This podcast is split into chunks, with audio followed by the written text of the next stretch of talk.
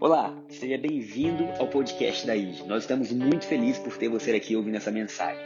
Desejamos que ela entre no mais profundo do seu coração e que grandes mudanças aconteçam. Se você quiser saber mais sobre a nossa igreja, nos conhecer melhor, é só baixar o nosso aplicativo, porque lá nós temos pregações, informações, inscrições e muito mais. Um grande abraço, vamos à mensagem. Senhor, muito obrigado por este domingo.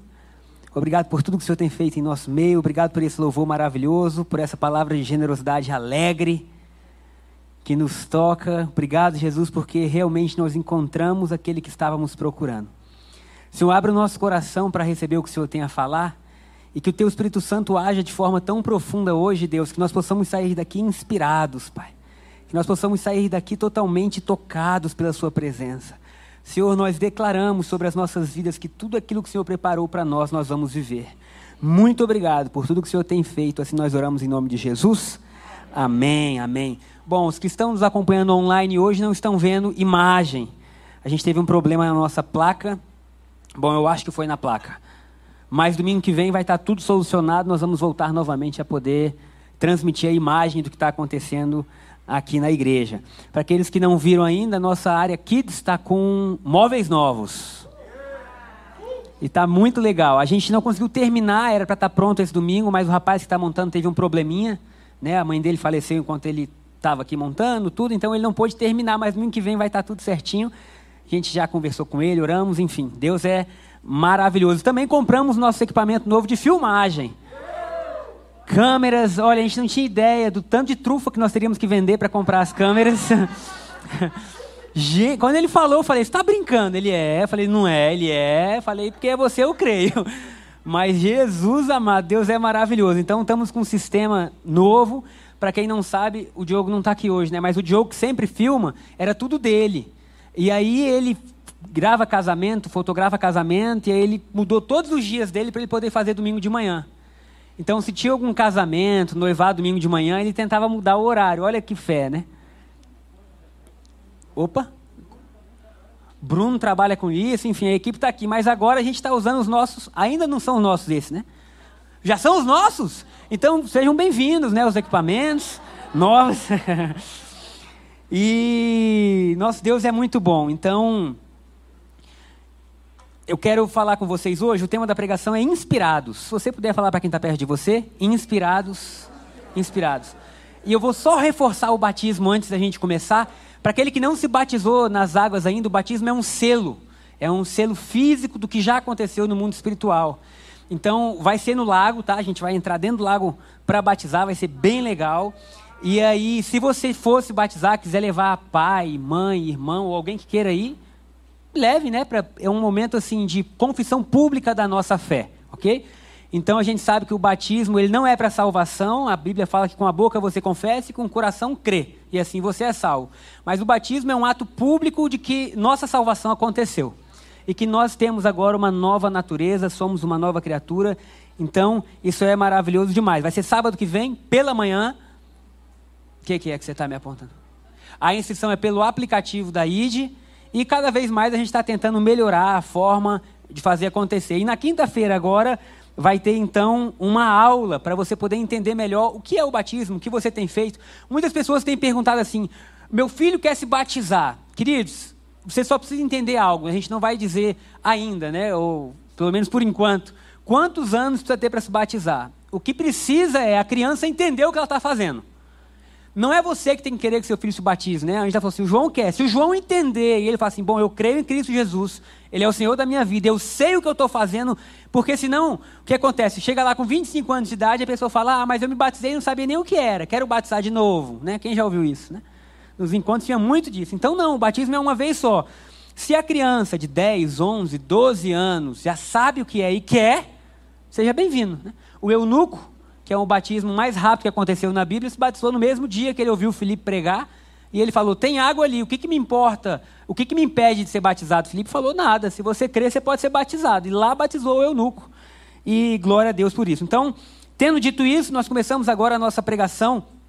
E nós vamos falar sobre inspirados. Eu creio que o Espírito Santo vai fazer algo sobrenatural no nosso meio. Eu quero ler alguns versículos com vocês hoje, antes de nós começarmos. É, o primeiro está em João, capítulo 16, versículo 33. É um versículo muito conhecido, enquanto se abre, eu vou falar e vocês já sabem até o que é, alguns, né, ou a maioria. Diz assim: No mundo tereis aflições, mas tem de bom ânimo, eu venci o mundo. Amém? Quem pode dizer amém? Então Jesus estava dizendo: olha, no mundo, nesse sistema que existe hoje, vocês vão ter aflições. Nesse sistema caído, nesse sistema onde o homem impera, e quando o homem impera, o egoísmo impera, sabe? É, a ganância, a soberba, onde tudo isso impera, vocês vão ter aflições, mas tem de bom ânimo, porque eu venci esse sistema, amém?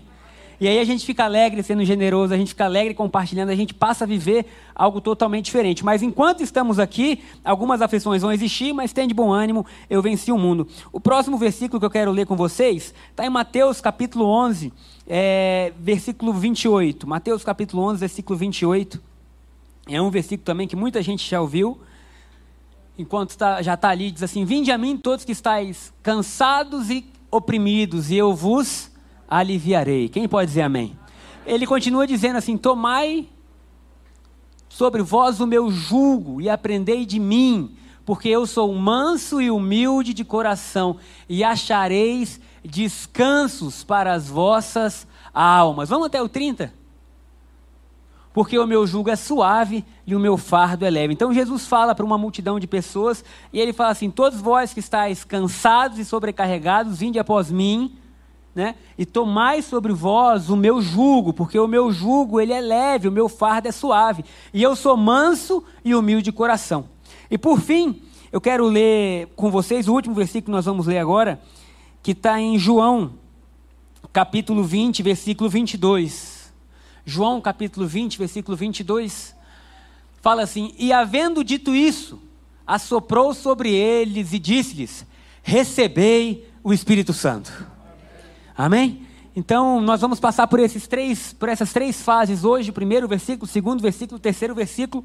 E o primeiro ponto que eu quero falar hoje, então, é santa pressão. É o primeiro ponto hoje da nossa palavra, é santa pressão. Porque todos nós vivemos pressionados. E todos nós estamos já acostumados a viver sob pressão, em vários aspectos. Eu, quando eu comecei a estudar isso, na verdade eu estava pensando o que eu falaria hoje, um amigo meu me ligou é, na verdade, eu tornei amigo dele há pouco tempo e ele é um jogador de futebol conhecido. E ele me ligou e disse assim: Cara, eu estou vivendo uma pressão terrível. E aí ele começou a falar, e ao mesmo tempo que ele falava, ele dizia assim: Mas em toda luta que eu tenho, Deus me dá a dupla honra. E eu sei que tudo aquilo que acontece comigo hoje vai me potencializar a ser melhor.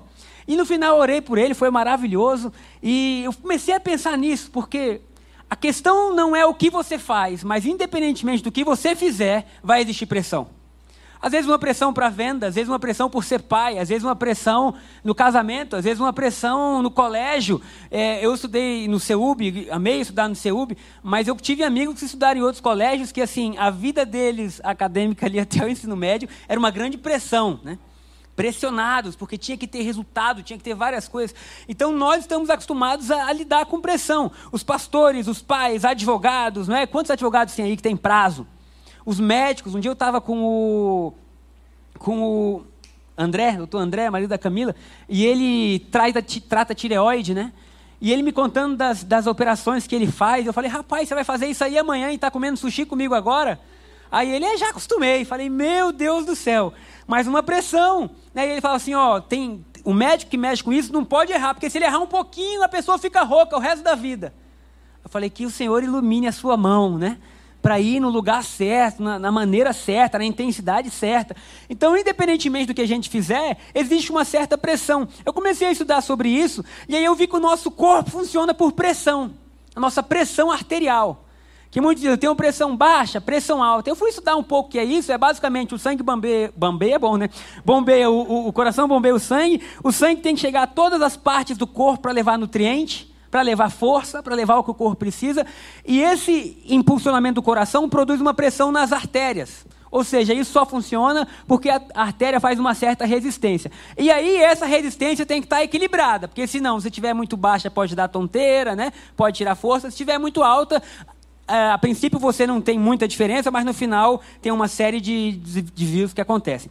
E essa pressão, olha que coisa interessante, ela tem que estar ajustada com a pressão é, atmosférica. Falei, Jesus é muito equilíbrio. Porque se não tiver ajustada, também dá problema. Eu falei, Deus, olha, para a gente funcionar tem que ser uma série de fatores. E essa pressão atmosférica, enfim, não vou falar disso, porque também não é sobre isso que a gente está aqui, né? Não é aula sobre ciência e essas coisas.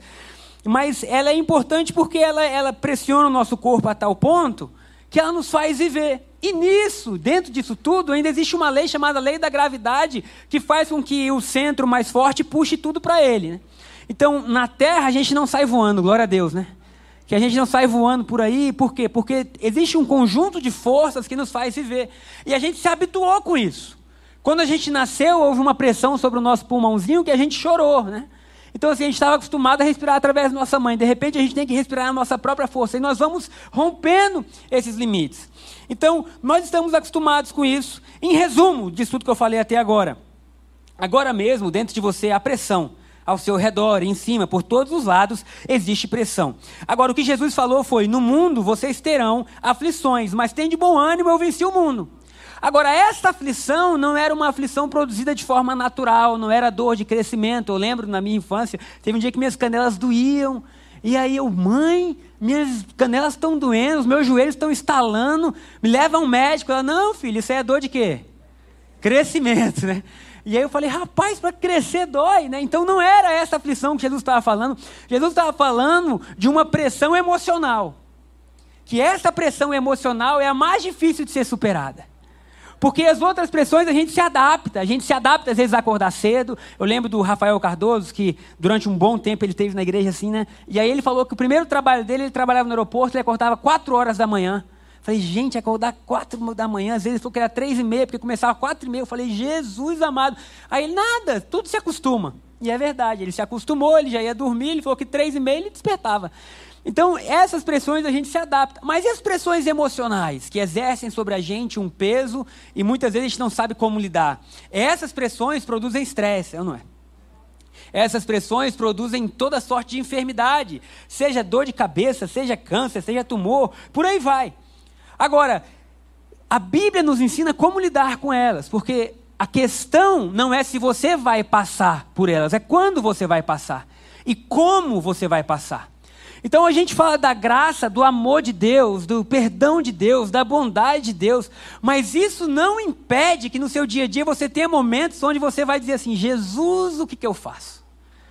Agora, esses momentos de pressão podem te levar a um crescimento como você nunca teve antes um crescimento de fé, um crescimento espiritual, um crescimento emocional, um crescimento de você colocar a sua confiança em Deus, um crescimento de você dizer assim: Deus, sabe, eu vou te louvar tanto no vale quanto no monte. Deus, você é o Deus da minha vida quando tudo estiver indo certo. E se por algum momento as coisas não estiverem dando certas, ainda assim eu vou te louvar. Ainda assim eu sei que o meu Deus vive. É porque é nesse momento de pressão que você deve falar como Davi falou: aquieta-te, ó minha alma, dentro dentro de mim. Aquieta-te, ó minha alma, dentro de mim. Por que ele fala a alma dele? Porque o espírito dele está bem. O espírito dele está coroado de glória. O espírito dele foi recriado, sabe? Nós, nós que cremos em Cristo Jesus, nós somos novas criaturas. Agora, muitas vezes a nossa alma não crê nisso. E ela se apega àquilo que vivemos aqui, e existe um embate entre as duas realidades que estão operando agora. Então, agora nós estamos aqui sentados, ouvindo uma pregação, tivemos um louvor maravilhoso, uma generosidade maravilhosa. Talvez você esteja na sua casa ouvindo, e assim, existe essa realidade. Mas a realidade espiritual é totalmente diferente. A Juliana estava aqui, ela falou assim: Eu tive a forte impressão e convicção de que hoje existiam anjos dourados entrando e entregando. Tá, o que, que estavam fazendo? Só entrando, eu já estou aumentando. É porque você falou, eu creio. Você viu entrando, eu já comecei a florear. Eles estão entrando, entregando bênção para todo mundo, libertando os cativos. Mas por quê? O mundo que a gente não vê, ele é real. A Bíblia fala que o mundo que nós não vemos deu origem ao que nós vemos. Hoje até a, a ciência, ela prova que 99,9% das coisas é energia, não existe. Então, se o que você vê, você está vendo, existe muito mais que você não vê. E é verdade. Você pode parar e pensar um pouquinho assim: se você está tendo bons pensamentos, é provável que você sorria.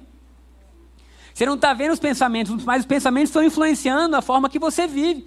Se você está tendo pensamentos ruins, de dor, é provável que você fique preocupado, cabisbaixo. Né?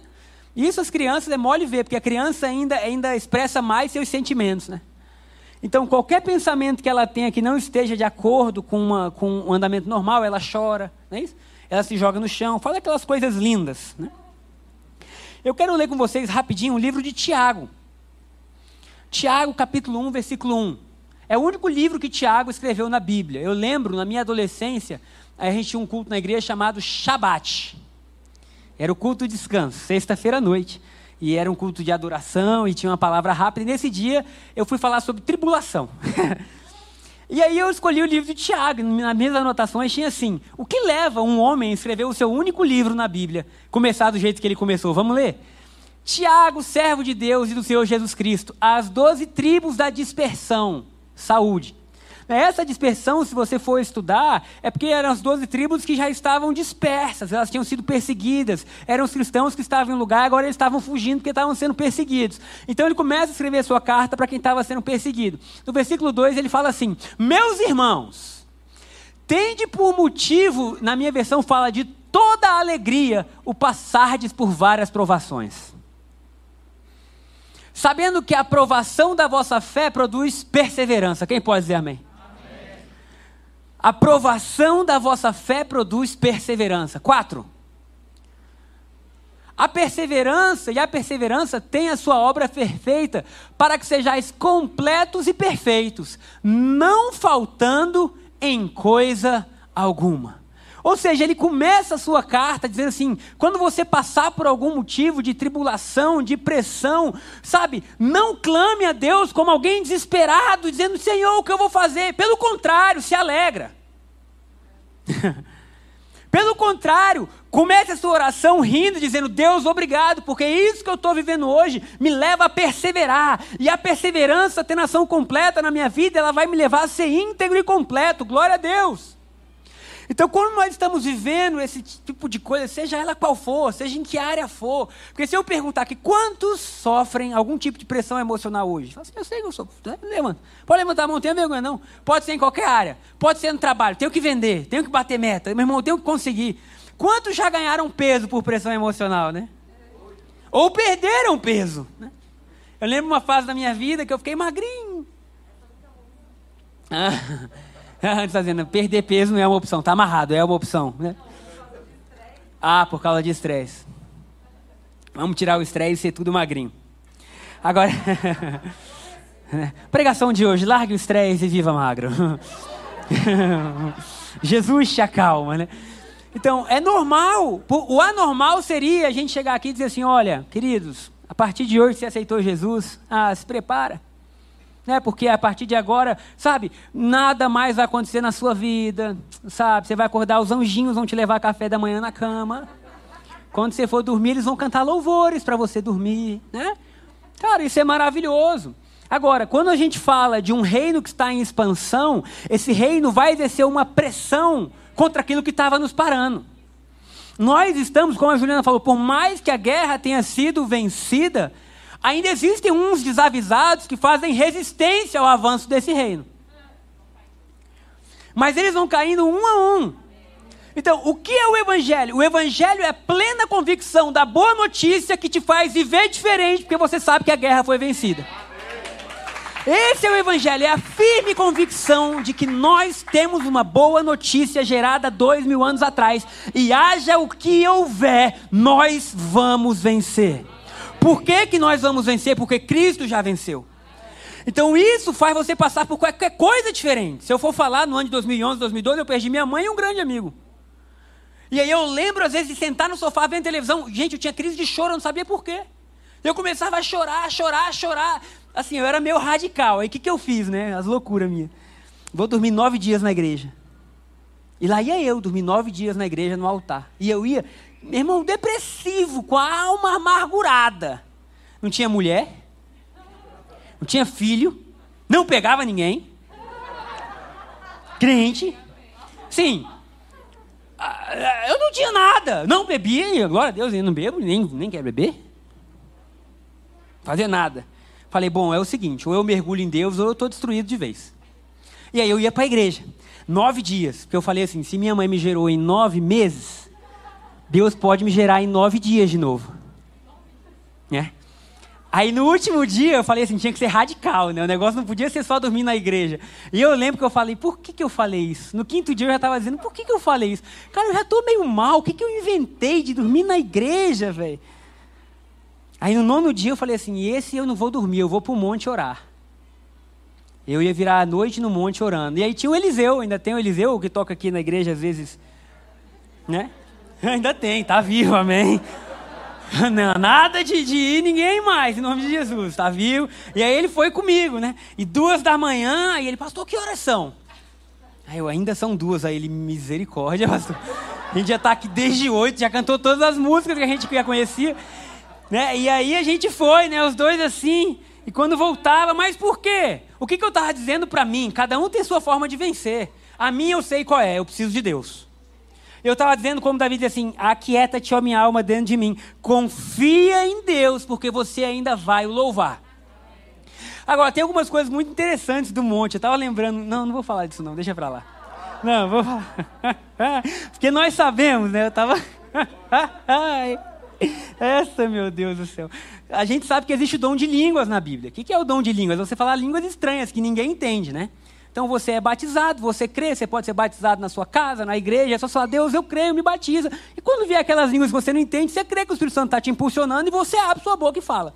Então tem esse dom né, de línguas estranhas, tem o dom de interpretação de línguas. E a gente está num monte um dia, né? E aí tinha uma pessoa sendo usada em línguas e outro interpretando. E, e aí ela falava dois minutos em língua. Rabai, sonou, yade, rachera, manai. Aí o cara que interpretava dizia, então. Aí eu falei, rapaz. Aí ela ria lá, ia mais dois minutos. Aí ele, diz o Senhor.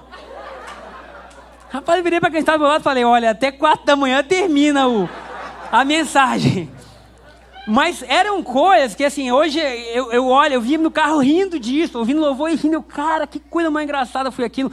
Mas é algo que foge do seu racional. E de repente você. E ele ainda falou, gente, não, não, não fica ansioso, porque isso aqui não é tradução, não, viu? Porque tradução, você fala uma frase, a pessoa fala outra. Isso aqui é a interpretação do sentido da mensagem. Eu falei, ah, agora entendi. É, agora foi. Porque... Mas, enfim, você vai vivendo coisas, é até maravilhoso, né? Gente podia ir no monte de novo alguma outra vez, né? É. E você vai vivendo coisas que alimentam a sua alma, que fortalecem o seu espírito. E às vezes você ri, você não entende, mas é uma força sobrenatural que te empodera a vencer. Então o primeiro é, o primeiro ponto é santa pressão, porque Deus muitas vezes usa a pressão para nos fazer crescer. Antigamente os trens andavam a vapor, não é isso? A pressão do vapor dentro do trem, quando se abria a escotilha, fazia o trem ser impulsionado. Quando Elias é levado aos céus, ele é levado aos céus num redemoinho, não é isso? E o redemoinho, fui estudar o que era um redemoinho, né? Eu estava muito culto essa semana. Estudei pressão arterial, pressão atmosférica, lei da gravidade, como se formam os redemoinhos. E nada mais é do que duas massas de ar, uma quente, uma fria, em sentido oposto, que formam ali uma nova força. E eu falei, cara, tem ideia que uma pressão contrária produz uma nova força? E foi essa força que elevou Elias? Queridos, os redemoinhos na sua vida vão te elevar. Não tenha medo das dificuldades, as lutas, aquilo que você olha e fala, Deus, não estou entendendo. Isso está te elevando. Desde que esse redemoinho não te leve a fugir de Deus, mas correr para Deus. E aí sim, a, as intempéries, aquilo que a gente vive sem entender, elas têm o poder de fortificar o nosso homem interior. Por quê? Porque nós nos alimentamos de Deus. Seja na bonança, seja no momento de dificuldade, nós nos alimentamos de Deus. Será que você pode aplaudir Jesus, dizer amém? E o segundo ponto, então, é recalculando a rota, porque às vezes a gente precisa recalcular a rota. Olhar onde errou, onde está acertando, o que está acontecendo. E é isso que Mateus está falando lá no seu livro, no capítulo 11, versículo 28, onde ele cita que Jesus falou: Vinde a mim, todos vós que estáis cansados e sobrecarregados. O que, que é o cansaço e o sobrepeso? É você carregar algo além do que você aguenta. Então, se você está numa zona de conforto, não existe cansaço e nem sobrecarga. Se você vai a uma academia e você é, malha, alguém já fez isso, acima daquilo que você consegue, é provável que no outro dia você esteja com seus músculos sobrecarregados. E você sente alguns músculos que você nunca sentiu na vida, não é verdade?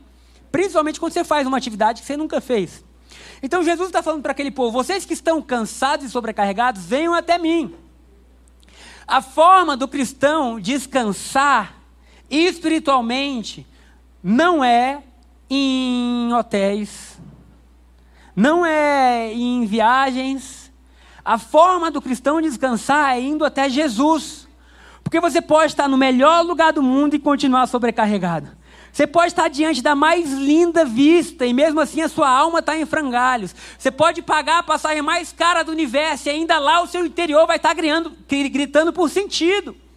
Então Jesus fala para eles: Olha, vocês, povo de Deus, que estão cansados e sobrecarregados, naquela multidão existiam religiosos e pecadores. Jesus conseguia reunir todo mundo na mesma mensagem. Ele dizia: Todos vocês que estão sobrecarregados, seja pelo peso do pecado, porque o pecado destrói, seja pelo peso da religião, porque a religião que traz dogmas, mas não, mas não te leva a encontrar com Deus, destrói. Ele fala: Haja o que houver, vocês que estão cansados e sobrecarregados, vinde a mim, e eu vos aliviarei. Oh, glória a Deus. Será que você pode respirar fundo aí no seu lugar? Será que você pode crer que Jesus pode aliviar a sua vida? tirar o peso, tirar a sobrecarga, tirar a quantidade de coisas talvez você tenha que decidir. E você fica ali vivendo pressionado, vivendo pressionado. Queridos, às vezes até o que é bom te pressiona. Tem um menino, amigo nosso, eu olhei ali o Denis, lembrei dele. Menino é lindo. O menino cozinha, canta, corre, pedala, é rico. Sei lá, é tudo. Mas assim, Aí ele estava conversando com a gente, dizendo assim: tem hora que é difícil. Falei, meu irmão, se é difícil para você. Aí David estava brincando. De manhã ele fala, dando uma corridinha. Aí no almoço ele está em tal lugar, cantando, meu irmão, aquela voz. À noite, risoto siciliano para a mamãe. Sei o quê. Aí de manhã, não, isso eu não posso falar, né? Está lendo a Bíblia. À tarde está no sei. Falei, meu irmão, falei, está difícil para você? Ele, rapaz, falei, difícil é você escolher, né? Porque Jesus, amado, mas ele estava contando. E assim, às vezes, a pessoa, tudo que ela quer ainda não se concretizou. E a gente olha, ah, não, sei lá, às vezes chegou, está num carro legal, está vivendo sei o quê, está sorrindo, mas lá dentro tem algo dizendo assim, ainda existem áreas que eu preciso de uma cura divina, e nessa área eu estou sobrecarregado. E sabe o que acontece? Se a gente não está 100% pleno, a área que está sobrecarregado dói. E é como o nosso corpo, que cara, minha garganta está bem, meu corpo está bem, mas se a ponta do meu dedinho estiver doendo, ela vai chamar atenção para ela o tempo inteiro. E aí o que Jesus está dizendo, não importa se o que você tem é sério ou se parece pequeno, o que importa é que para você está doendo e eu posso tirar esse peso. Então o que, que ele fala? Não é que ele vai só tirar o peso, ele fala assim, eu vou dar para vocês o meu. Então o que Jesus está dizendo não é assim, ah, tira o meu peso e vive sua vida, porque se ele tirar o seu peso e você voltar a viver a sua vida, hum, aguarda. É, aguarda. É igual a pessoa que não tem sabedoria financeira e você tira as dívidas. Aguarda, é só aguardar, é isso? Então o que Jesus fala? Eu vou tirar. Eu posso falar desse assunto você gosta, né? Falou de finança, ele chega a rir, né? Rapaz. Então o que Jesus fala? Eu vou tirar de você o peso o seu jugo, mas eu vou te entregar o meu jugo. Porque agora você precisa trocar. Porque um espaço vazio que não é ocupado pelo reino volta a ser ocupado pelo inimigo. Então ele está dizendo: não adianta só você me dar o que é seu, você precisa ter o que é meu. Você precisa ter o que é meu. Não adianta você me entregar a sua vida caída de pecado. Apenas. Agora que você me entregou isso, você precisa receber a minha vida de justiça, de reino, de fé, de alegria. Amém? Pode aplaudir Jesus. Então ele estava dizendo: entrega para mim a pressão que mata, que destrói, que rouba sonhos, que aniquila amizades, que destrói famílias. Entrega para mim, porque vocês não podem lidar com ela. A única coisa que pode vencer isso é a cruz. Porque na cruz eu fui moído, eu fui pressionado, eu fui destruído, eu fui ferido. Para quê? Para que vocês não precisassem ser. Então, quando a gente entende isso, fica muito mais fácil da gente entender que é uma troca. Eu entrego o que eu tenho, ele me dá o que ele tem. Agora eu vivo uma nova vida, não porque eu sou bom, mas porque ele me tornou algo diferente. Eu fui transformado, aleluia. Nós fomos transformados. Nós fomos transformados. Então vocês precisam, eu coloquei aqui, né, abrir mão dos caminhos de vocês. Vocês precisam se render. A multidão que estava sedenta eram ovelhas como ovelhas sem pastor. Eu coloquei tanto religiosos quanto pecadores sedentos por um encontro genuíno com um verdadeiro Deus. A nossa alma espera por esse momento. A nossa alma espera pelo momento onde só Deus pode aliviar a pressão. Porque, queridos, vamos dizer a verdade. A gente é craque em criar pressão até onde não tem. Se Deus não está com a gente, tá tudo bem. Você começa a pensar, mas e se acontecer isso? Não é? Aí você vai num lugar, todo mundo te chamou. Ah, mas eu acho que o fulano não. Você começa a criar coisas dentro de você que te colocam de novo em um estado de primazia. Deus está dizendo, ei, o primeiro lugar na sua vida é meu. Deixa eu cuidar de você. Deixa eu mudar o que você pensa. Deixa eu mudar o que você sente. E aí sim a sua vida vai ser totalmente transformada. Então, o primeiro ponto, nós vimos que o passar por pressão é normal. Se você chega no final do mês, tem que pagar conta, tem que sonhar, é normal. Se você é pai, é normal, gente. Quantos têm filhos pequenos aqui? Pressiona ou não pressiona você pensar no futuro deles? E você diz assim, cara, o mundo está meio louco. O que, que vai ser desses meninos? E aí Deus fala assim: você pode escolher ficar com essa pressão para você ou entregar para mim. O que, que você quer? Queridos, a gente não sabe nem o que eles estão fazendo ali na salinha. A gente não sabe. Às vezes a gente acha que os meninos estão estudando a Bíblia.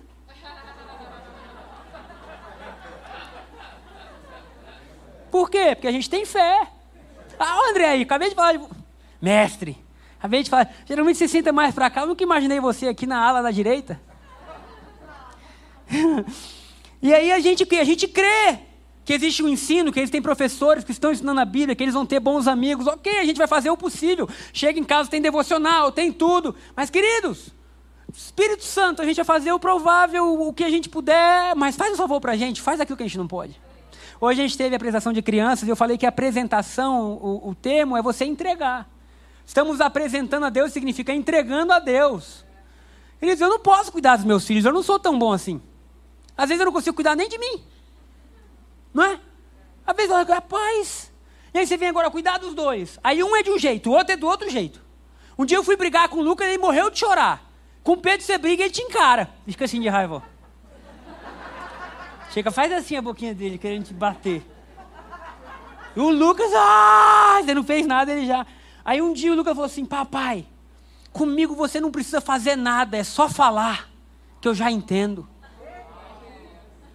Cara, eu falei, meu Deus, com Pedro, cara, você vai falar, você vai desenhar. E talvez ele não queira nem te ouvir. Ele é decidido, cada um é de um jeito. O Lucas já se fala, ele entende, ele conversa, ele gosta de estar à mesa no café da manhã para dizer o que está acontecendo. Ele mudou de colégio, ele era um colégio cristão, foi para um colégio normal. E aí no colégio dele tinha Halloween. E ele estava ensinando Halloween. Aí ele chega em casa, aí no café da manhã ele, gente, estamos lascados, ele falou com esse termo. Estamos lascados. A gente, a gente, por que, filho? Aí ele, você acredita Halloween, mamãe? Esse povo fica vendo bruxa, colocando coisa ruim, se vestindo de coisa ruim. Mamãe, você acha que eles vão sonhar com o quê? E nisso o Pepe tá lá trazendo as abóboras que ele desenhou no colégio. É, tipo... Tô brincando, ele não fez isso não. É só pra gente rir um pouco. O Pepe também é tranquilo, mas o Lucas ele pensa. Aí ele, o pior, mamãe. Né, deixa pra lá, o pior não vou falar não. Né? Deixa, vamos continuar. Então, como lidar? Como lidar com cada um? Só o Espírito Santo pode nos ajudar.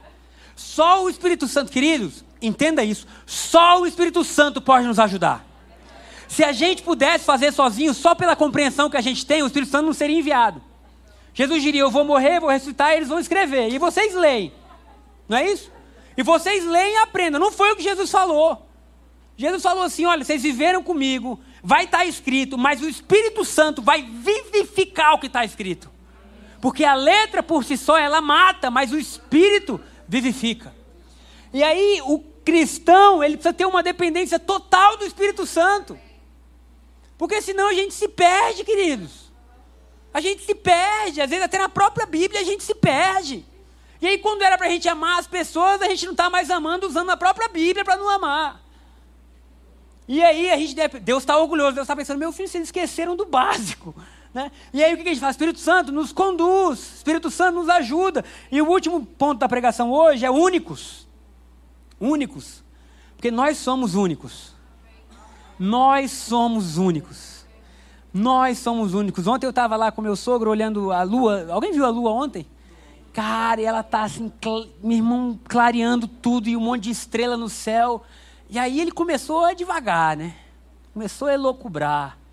E ele, Gabriel, você tem ideia que existem estrelas que estão a bilhões e bilhões de anos-luz da gente? Aí eu, rapaz, eu já ouvi isso, mas ter ideia realmente eu não tenho a menor ideia. Né? Assim, ideia do que é isso. Aí ele, não, eu também não tenho não, mas vamos pensar. Se um ano-luz, né, se o som viaja, acho que é 240 é, metros por segundo, sei, a luz viaja a 300 milhões de metros por segundo. O cara tem ideia da distância disso? Eu falei, nenhuma. Ah, ele eu também não. E a gente foi olhando, olhando, olhando, olhando. Aí a gente começou a pesquisar o tamanho da Terra em relação. A... Gente, não faça isso não. Porque você fica assim, caramba! Meu irmão, a Terra é um nada. A Terra perto do nosso Sol, que é um dos menores sóis do universo, é um nada.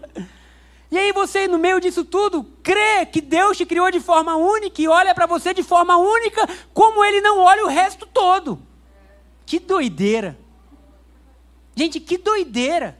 Se você for estudar a Terra, tem uma série Netflix muito legal do Will Smith que ele mostra o que, que precisa para a Terra funcionar, que você fala, isso é impossível. Se está um metro para cima ou um metro para baixo, lasca. Se está não sei o que ou não sei o que lá, lasca. Se o vento não bater lá no Alasca, o sol não chega no céu. Gente, umas coisas assim que você, Jesus. E aí Deus vem e fala assim: Eu criei vocês de forma única. Todos nascemos únicos, existe uma singularidade em nossas vidas que nos torna diferente de todos que já viveram antes e viverão depois. Quem pode dizer amém? amém. Você já parou para pensar que todo o universo só terá algo como você por apenas uma vez? Hum. Essa é a única, única vez que o universo pode ter alguém como você. Depois de sei lá que dia, o universo nunca mais vai ter o Gabriel quando eu morrer. E nunca mais vai ter o João, o Pedro. Ou seja, essa é a, é a fase da história que o mundo pode nos aproveitar. Prazer, hein, mundo? É? Aproveitar a cada um de nós. Que o mundo pode ter a, a beleza da nossa presença, da nossa criatividade, do nosso serviço, do nosso trabalho, da nossa alegria, da nossa marca. A nossa composição genética nunca aconteceu antes e nunca se repetirá. Olha que coisa louca, gente. Nunca aconteceu antes e nunca se repetirá. Essa singularidade se expressa pela primeira vez na nossa infância, por meio de certas inclinações primordiais, não é? Onde a gente começa a ver cada um é de um jeito. Se você for ali no kit, você vai ver que cada criança é de um jeito. Ah, na apresentação hoje, tem uma que são bravas. Rapaz, a criança já chega meio te encarando, né? Você vai orar por ela, não, quem é você? Tem outro que já chega assim, sorrindo, né? Eu estou aqui, eu sou feliz, né? Mas, gente, como pode? Da criança já vem uma forma que Deus criou cada um para um propósito. Tem uns que falam assim, cara, eu vou ser líder. Deixa eu te falar, tem coisa que dói em você que não dói em ninguém mais. Ah, eu odeio isso, talvez ninguém mais odeie, só você. Que bom. Você é único. E tem gente que ama coisas que fala, como a pessoa pode amar isso? E ama porque é único.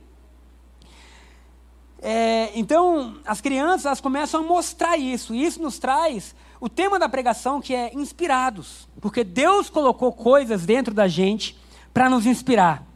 Então, essa inspiração, olha que legal, ela vem como uma pressão interna para vencer pressão externa. É a inspiração que o atleta tem de treinar mais que os outros, porque ele ama aquilo ali.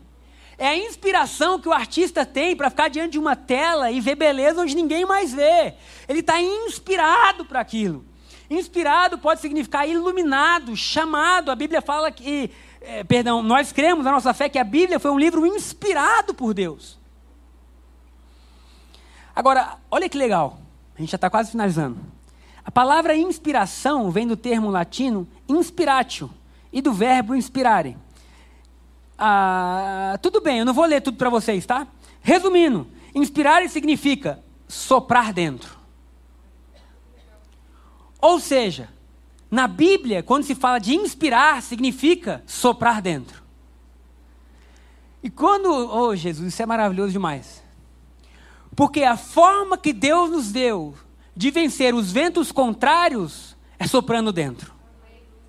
A forma que Deus nos deu de vencer qualquer tipo de pressão é botando mais pressão dentro. É nos inspirando através de um sopro, para que então aquilo que era morte passe a ter vida. É nos inspirando através de algo que não vem da gente, alguém soprou. E porque soprou, a gente se sentiu capacitado a fazer algo. Alguém pode dizer amém? Então, você já ouviu a frase? Eu me senti inspirado. Aquele atleta que faz três gols, fala, eu estava inspirado hoje. Eu estava com algo dentro de mim hoje. E Jesus viu que, mesmo nascendo de forma única, cheio de talentos e dons, muitas vezes isso não seria suficiente. É ou não é? Muitas vezes tudo que a gente tinha como talento natural é insuficiente para romper pressões externas. Há um tempo atrás, nosso amigo Gaspar esteve aqui dizendo, é, era bem casado, pai de duas filhas, falava cinco idiomas, tinha viajado boa parte do mundo, e dizendo que ele estava tão triste, tão triste, tão triste, que pensamentos terríveis passaram pela cabeça dele. Aí você fala, essa pessoa é sem talento? Não. Essa pessoa, ela, ela, ela é extremamente talentosa. Às vezes, qualquer pessoa que está fora, cara, você pensa, como que os grandes cantores, artistas do mundo podem sofrer de depressão, não é verdade? É, você viu o Justin Bieber, hoje ele está lá, feliz, dizendo, encontrei com Jesus, né? Eu me encontrei com Jesus, Jesus mudou a minha vida. Mas antes ele fala assim, eu estava no mundo de drogas, depressivo, querendo tirar a própria vida. Aí fala, como? Por quê? Porque o talento humano sem poder divino não é nada para romper a pressão. Porque a pressão que nós vivemos não é uma pressão natural. Como foi dito, existe um mundo que tenta resistir e que tenta apagar a imagem de Deus em nós. Então, quando eu lembro de uma frase do Bill Johnson, que ele fala assim: toda boa obra feita por um ser humano expressa a grandeza de Deus, sendo ele cristão ou não.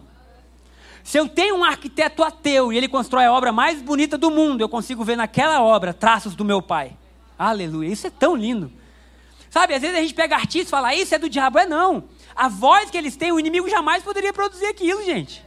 São dons que Deus dá. Talvez eles não, não, não estejam utilizando da forma correta, nós não vamos julgar isso. Mas o que eu estou dizendo é que a forma natural do homem expressar algo belo vem de Deus.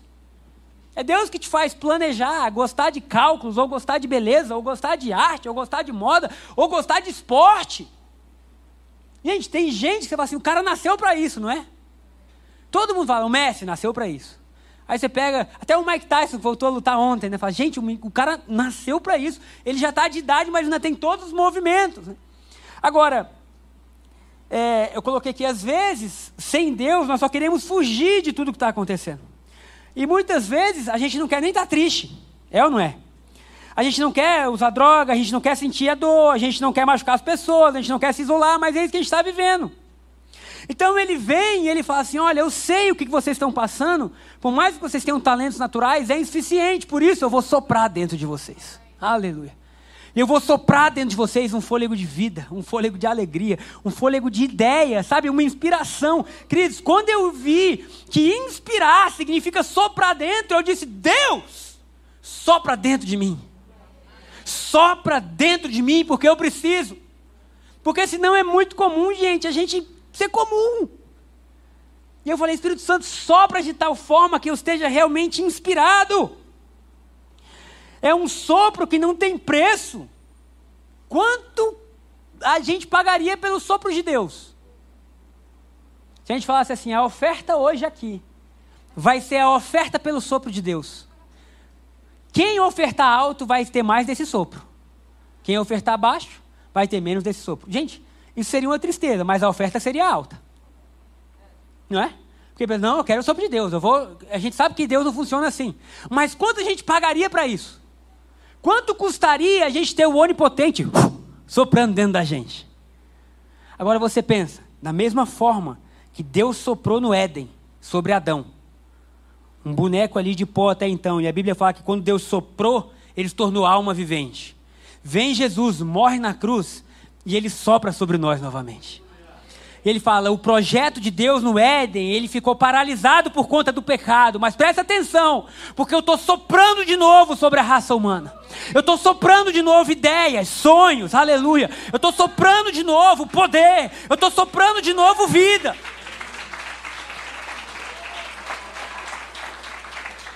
Eu estou soprando de novo aquilo que Adão perdeu.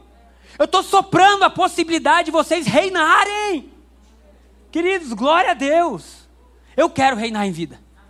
A Bíblia fala que aqueles que creem em Cristo Jesus reinarão sobre a terra. Reinarão sobre a terra. Não é o vício, não é a solidão, não é a tristeza, não é a cultura que existe. É um reino que vem de dentro para fora, de dentro para fora. E aí eu lembro de Jesus falando assim para os seus discípulos, depois dele morrer e ressuscitar. Ele já tinha morrido, já tinha pago. Como nós cantamos, o sepulcro e a morte estão calados. Eles não têm mais voz contra a sua vida. Como o vendedor de trufas. Ah, eu não sei se Deus pode me abençoar. Deus pode te abençoar quando Ele quiser, como Ele quiser, da forma que Ele quiser. Porque agora, através do sangue de Jesus, o pecado não tem voz sobre a sua vida. Glória a Deus por isso. E aí nós passamos então a crer que Deus, ele, ele, ele chama a sua igreja, e Jesus morre, e ressuscita, está pago. Ele venceu. E agora ele fala para a igreja o seguinte: ó, faz favor, fica na cidade, tá? Não sai dela ainda não. Fica lá em Jerusalém até que do alto vocês sejam revestidos de poder. Aleluia. Ele estava dizendo: o que eu falei, os milagres que vocês viram, é, vocês me viram andar sobre as águas, vocês me viram multiplicar pão, vocês viram tudo, é ou não é? Mas tudo isso pode ser pequeno ainda perto da pressão que vai existir. Só uma forma de vocês vencerem: fiquem na cidade, até que do alto o Espírito Santo tome vocês de verdade. E aí ele vai pegar aquilo que eu fiz e vai tornar real para vocês diariamente. Oh, glória a Deus. E a Bíblia fala que eles ficaram lá, num lugar chamado cenáculo. E em Atos capítulo 2 fala assim: ao cumprir-se o dia de Pentecostes, estavam todos reunidos no mesmo lugar, porque essa foi a ordem de Jesus. E de repente veio do céu o som, como de um vento impetuoso. Tem ideia que esse era o som de Deus soprando? que era Deus novamente dizendo assim: aquilo que Jesus fez lá atrás está se cumprindo hoje. E todos eles foram cheios do Espírito Santo. Todos eles foram cheios do Espírito Santo. Tanto falavam em línguas quanto profetizavam. E a partir dali, a história da igreja começa a ser formada. A história agora não é de pessoas como Adão, que antes de pecar não tinha conhecido o erro. Não, não, não. A história agora é o contrário. É de pessoas que conheceram o erro, mas que amaram mais a vida de Cristo. Pessoas que viveram muitas coisas e talvez vivam ainda coisas, assim, eu preciso vencer, mas ao mesmo tempo creem mais na bondade de Deus, no poder do Espírito Santo, do que das inverdades do diabo sobre nós. E aí a gente fala: aquilo que eu queria, isso eu não quero mais. Por isso, Espírito Santo, me ajuda. Por isso, Espírito Santo, me inspira. Por isso, Espírito Santo, sopra dentro de mim. Por isso, Espírito Santo, eu creio que há um sopro sobre mim que me leva a crescer, a reinar, a ter sabedoria. E nós vamos orar por hoje nós vamos orar hoje por esse assunto, amém? Para que venha um sopro diário sobre nós, de vida, de amor, de alegria, para que, independentemente do que apareça no nosso caminho, a gente olhe e diga assim: nós vamos comer as adversidades como se fosse pão. Duas pessoas creram. Porque foi isso que os espias fizeram. Quando viram a terra prometida, dez deles falaram: estamos mortos. Mas Josué e Caleb falaram assim: se Deus é conosco, meu irmão, esses gigantes vão ser devorados vivos porque nada vai poder nos parar. Então, que quando as ondas se levantarem, a gente possa olhar e falar assim: não, não, não, não. Nós sabemos que o nosso redentor vive. Amém?